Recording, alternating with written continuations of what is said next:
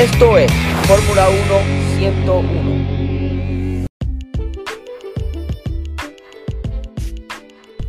Hola y bienvenidos a otro episodio de Fórmula 1 101. Mi nombre es Maricelis y en el día de hoy les traigo un tema súper interesante relacionado al episodio anterior. Para aquellas personas que no han escuchado el podcast anterior, pues les recomiendo que lo hagan para que estén familiarizados con el tema que les voy a traer hoy. Pero resumiendo un poco sobre el episodio anterior, que les hablé de la unidad de potencia, ese, esos motores que utilizan los monoplazas de la Fórmula 1, que básicamente les hablé sobre que era un motor híbrido que fue eh, a partir del 2014 por un esfuerzo de para que sea sustentable ecológicamente y contaba con un motor de combustión interna, o sea que utilizaba gasolina y tiene una parte eh, eléctrica, por eso se llama híbrida porque utiliza dos elementos y la, la parte eléctrica fundamentalmente era el sistema de recuperación de energía, pero pueden escuchar el episodio anterior para que entonces sepan algunos de estos términos y puedan entender un poco mejor. Pero hoy les traigo específicamente, vamos a abundar un poco sobre la gasolina que utilizan estos monoplazas, este motor específicamente, eh, cuántas necesitan, algunas de las reglas que siempre les menciono, y por qué es tan importante que la FIA pueda extraer cierta cantidad al finalizar una carrera o una sesión o una quali. Así que vamos al mambo. Todo el mundo sabe que la gasolina es súper importante para que un carro se pueda mover, a menos que sea eléctrico, claro está. Pero eh, pues la gasolina en la Fórmula 1 pues eh, no es la excepción. Es súper importante porque es lo que hace que le dé potencia al motor y produzca la energía necesaria para que ese motor funcione y también lo lubrique. Eh, lo que se buscaba también en esta era era maximizar el, rendimiento con una menor cantidad de gasolina y por tanto cada equipo todos los equipos tienen un motor diferente. Tienen unas especificaciones, pero ellos diseñan su motor eh, como mejor les convenga. Eh, cada equipo pues tiene un motor diferente, por tanto utilizan diferentes gasolinas. Y hay equipos que particularmente o específicamente eh, ya tienen como distribuidores una gasolina en, en específico.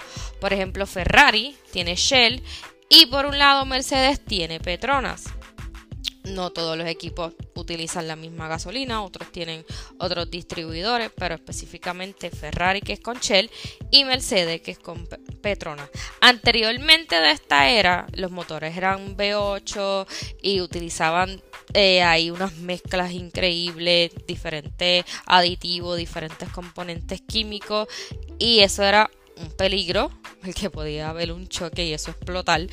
Y entonces la FIA lo prohibió y obligar a los equipos a utilizar pues una gasolina similares eh, como los autos comunes hoy en día. Se puede comparar un poco con eso pero como les mencioné cada equipo tiene su motor y ellos saben qué gasolina necesitan. O sea que ellos estudian detalladamente la composición química que mejor va a optimizar eh, obviamente para mejorar el rendimiento del motor, que es lo que se busca en una carrera y en la temporada. Como les, había mencionado, pues la idea de esta era híbrida era que con a medida que la tecnología avanzara, pues se redujera el máximo que se necesitaba utilizar de gasolina pues en cada carrera. Pero eh, si los motores han ido, ha sido, han sido más eficientes y han mejorado, pero el límite de combustible pues no ha sido así, ha ido en la dirección contraria.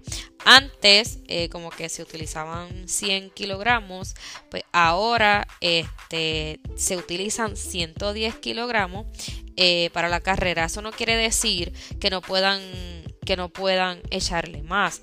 Pero obviamente cada equipo conoce lo necesario que se necesita para carrera. Entre más gasolina, mayor peso. Mayor peso, pues menor velocidad. No puedes ir tan rápido. Y por tanto se utilizan, puede consumir hasta 110 kilogramos de combustible. Y como les dije, el depósito sí puede, puede tener más capacidad de gasolina, pero obviamente ellos saben la cantidad necesaria que necesitan. A veces lo reducen un poco más, pero entiendo que el límite eh, es hasta 110 kilogramos por carrera, siempre y cuando eh, tienen que dejar una cantidad para que la FIA lo pueda extraer. Básicamente lo que los equipos buscan pues es cargar el auto de gasolina lo menos posible. Deben calcular bien, tienen hasta un límite de 110 kilogramos de gasolina. Este, el monoplaza puede tener eso por carrera y también es bien importante el piloto porque el piloto debe manejar el gasto o cuánto gasta de gasolina y para eso se utiliza o el piloto se utiliza la estrategia de lift and coast. Y eso es como que pues el piloto levanta el pie del, acelerador y con la inercia permite que el, que el carro siga para la curva, se echa hacia una esquina para la curva, permite levanta un poco antes, permite que el carro siga de largo y pues eso ahí ahorra la gasolina, según lo que leí, y eso se llama el lift and coast, o en español levantar y deslizar.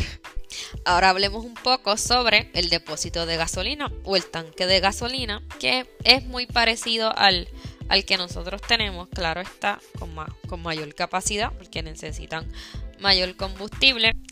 Estos depósitos pues obviamente tienen que estar construidos para que puedan resistir impactos.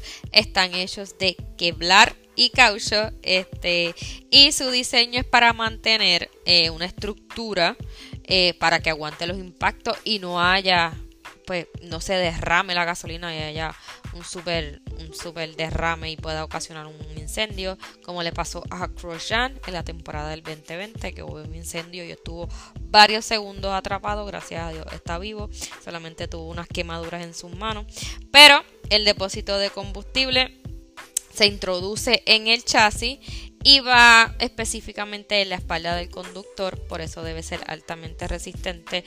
Y según vi un video eh, en la pasada carrera, precisamente un, un súper experto, eh, se llama Albert Fábregas, lo pueden buscar. Él estaba hablando del depósito de la gasolina y cómo se gestiona ese depósito, porque ustedes saben que esos carros van a altas velocidades, cogen curva para aquí, curva para allá, y pues eso sigue en constante movimiento.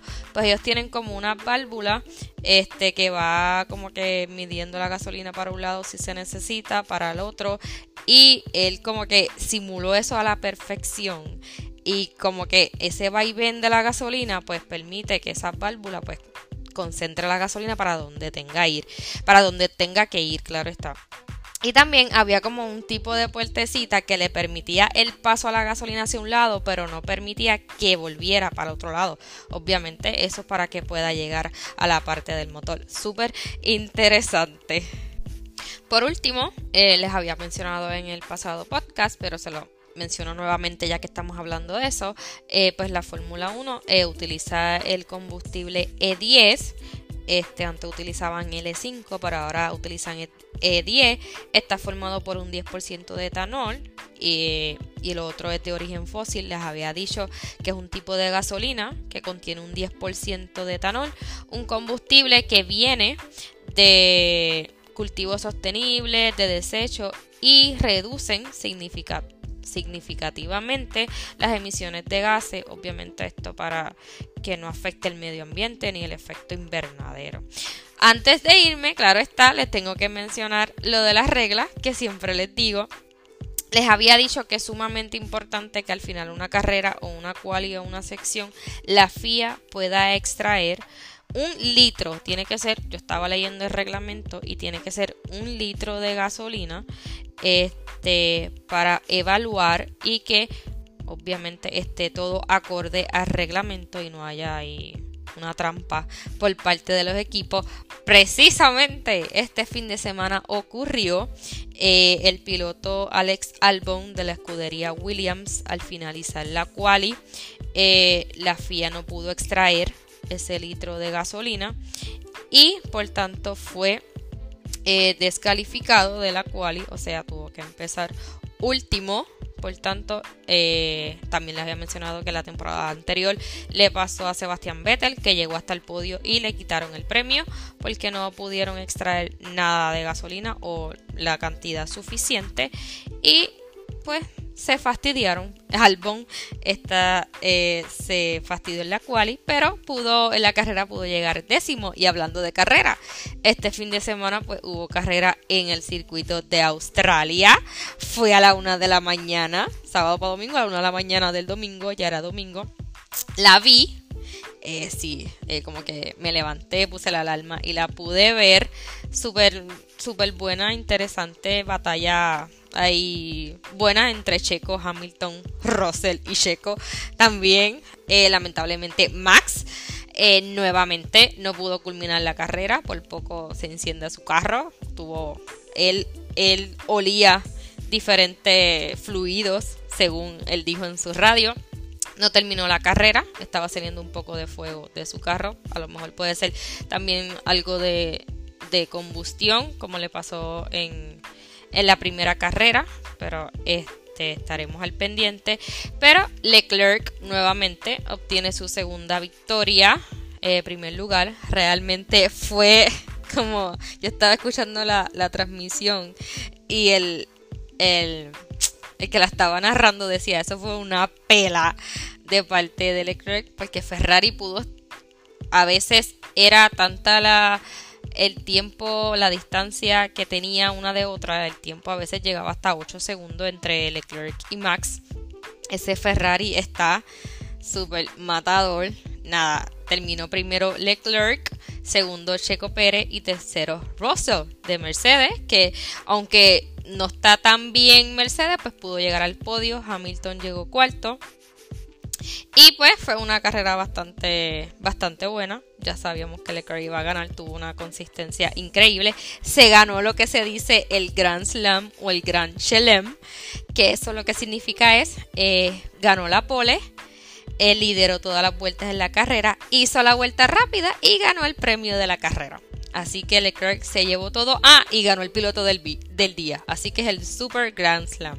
Nada, hasta aquí este episodio. Espero que les haya gustado. Cualquier cosa me pueden escribir a través de Instagram. Eh, Maricelis F1. Eh, con gusto les contestaré. Así que nos escucharemos en la próxima. Hasta luego. Bye.